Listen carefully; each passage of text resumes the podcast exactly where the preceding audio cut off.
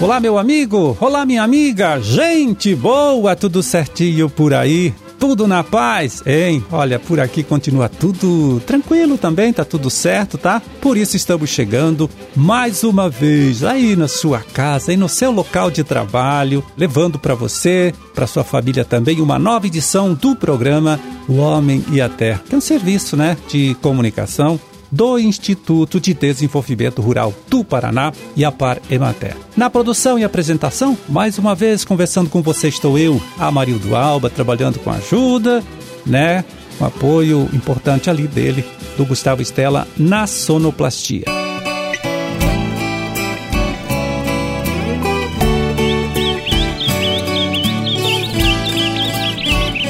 31 de janeiro de 2023, terça-feira de lua crescente, Dia Mundial do Mágico, Dia Mundial da Solidariedade e Dia Nacional das Reservas Particulares do Patrimônio Nacional. Data também do aniversário de Mato Rico, município aí da região central do nosso estado. É, município jovem, viu, que hoje completa 32 anos de emancipação política, né? 32 anos de criação. Parabéns!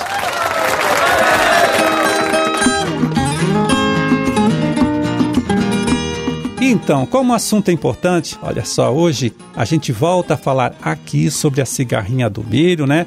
Dos problemas aí que ela causa, contando com a colaboração da pesquisadora Michele Regina Lopes da Silva, do Instituto IDR Paraná, lá de Londrina, tá? Ela que vai falar hoje sobre a estratégia de uso de sementes de cultivares com resistência ao ataque das doenças conhecidas como enfesamentos, né? doenças transmitidas pela cigarrinha. É destacando principalmente as pesquisas envolvendo este tema e também a disponibilidade de cultivares com esta característica, né? De resistência às doenças transmitidas pela cigarrinha do milho. Vamos ouvir? Conta pra gente, Michele. Então, ainda são poucas, a gente tem pouco conhecimento a respeito disso, né? Como a doença já vem ocorrendo cerca de três ou quatro anos, a gente conseguiu separar algumas, né, com a ajuda das pesquisas que tem nas cooperativas, né, e mesmo nos institutos de pesquisa. Então, a gente está conseguindo separar e o próprio produtor também está selecionando alguns cultivares híbridos que são mais resistentes mas ainda existe pouca pesquisa a respeito disso, né? No IDR nós fizemos um experimento ano passado, mas nós temos avaliação apenas de um ano. Então, para poder recomendar, a gente está aguardando fazer mais uma avaliação para poder ter um dado robusto e dizer para o produtor, nossa, que o senhor pode plantar, porque já avaliamos a campo, inclusive, né, sobre pressão natural da doença e de cigarrinha, que ela é mais resistente. E também os híbridos eles podem se comportar de maneira diferente dependendo da região do estado onde é plantado, né? Depende muito do clima, do tipo de solo. Isso pode fazer com que um híbrido vá muito bem, seja bem resistente numa região, mas em outra, devido aos fatores ambientais, ele não saia muito bem. Então, é, faltam bastante estudos ainda, mas sem dúvida a defesa genética, o híbrido é muito importante também no controle da doença. É, e a Michele também fala do trabalho que o Instituto ITR Paraná está realizando, né? Vem realizando aí para ajudar o produtor de milho a enfrentar com mais estratégia, né? Com mais jeito aí os problemas causados pelo ataque da cigarrinha.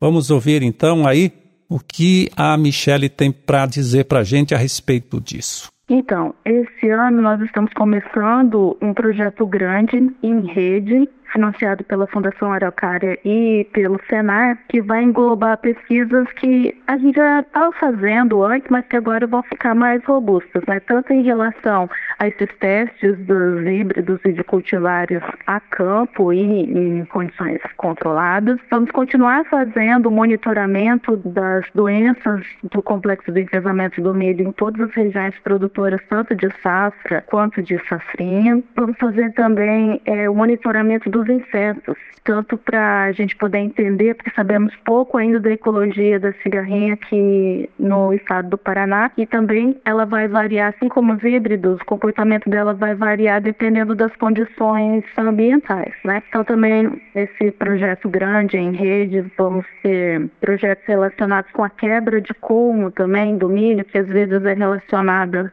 com alguns fungos do doença, né, do próprio milho, mas que pode ser prejudicado ainda mais com o enfesamento. Então vamos tentar entender essa relação de quebra de como patógeno outros patógenos e o enfesamento também, né? Então, esses projetos são em rede que envolvem diferentes é, universidades, em parceria com a Embrapa Milho Sorgo e com várias cooperativas aqui do estado do Paraná. Então, plantamos os mesmos híbridos em diferentes condições de temperatura, de solo, né, de ambiente e vamos ter a resposta de como eles se comportam em cada região do estado.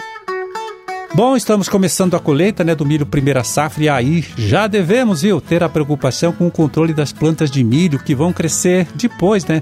Nesta área colhida. É o milho que caiu durante a colheita, são as espigas de milho também. Esse milho guacho, então, ou milho tiguera, acaba servindo para a cigarrinha se alimentar e se reproduzir e aumentar depois, viu? A pressão é sobre as lavouras que são plantadas para a produção de grãos, né? As lavouras comerciais. É uma tarefa complicada, todo mundo sabe, né? Fazer este controle, mas todos é, devemos fazer o máximo de esforço, né, para isso, né, para evitar o crescimento dessas plantas indesejadas.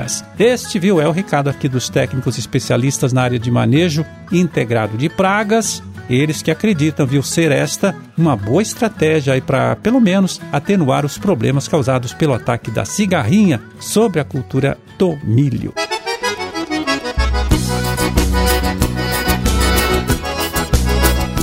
Bom, e a gente volta aqui a dar mais uma olhadinha aí no relatório mensal de acompanhamento de safra que o Departamento de Economia Rural, o DERAL, né, lá da Secretaria da Agricultura, divulgou no final da última semana. Foi na quinta-feira, né? A apresentação desse documento. Vamos checar então como vai a cultura do feijão primeira safra.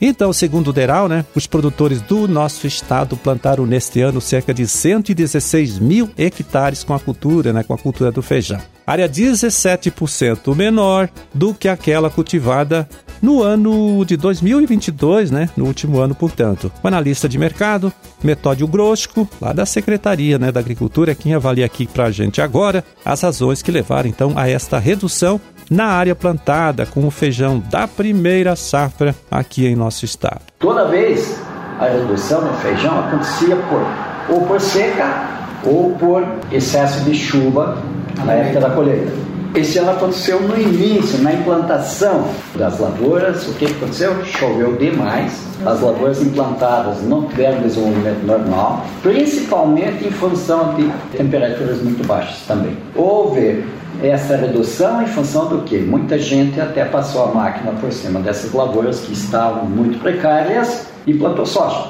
Então, esse foi um dos casos assim da justificativa da redução.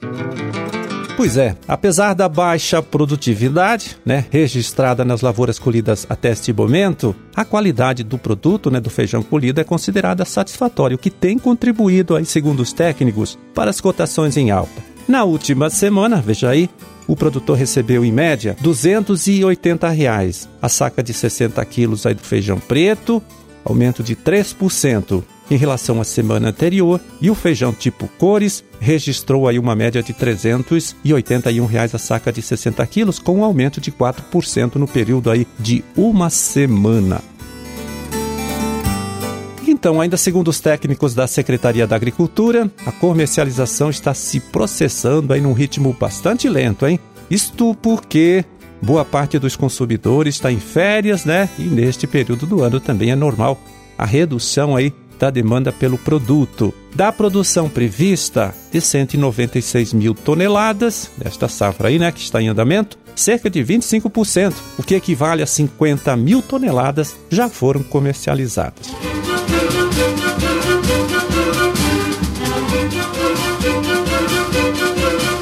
Bom, era esse, hein? É o recado que a gente tinha para hoje. Vamos ficando por aqui, desejando a todos vocês aí uma ótima terça-feira, tá certo? E até amanhã, quando estaremos aqui mais uma vez, né? Falando com você, trazendo para você, trazendo para sua família também, uma nova edição do programa O Homem e a Terra. Um grande e forte abraço para todo mundo. Fiquem com Deus e até lá.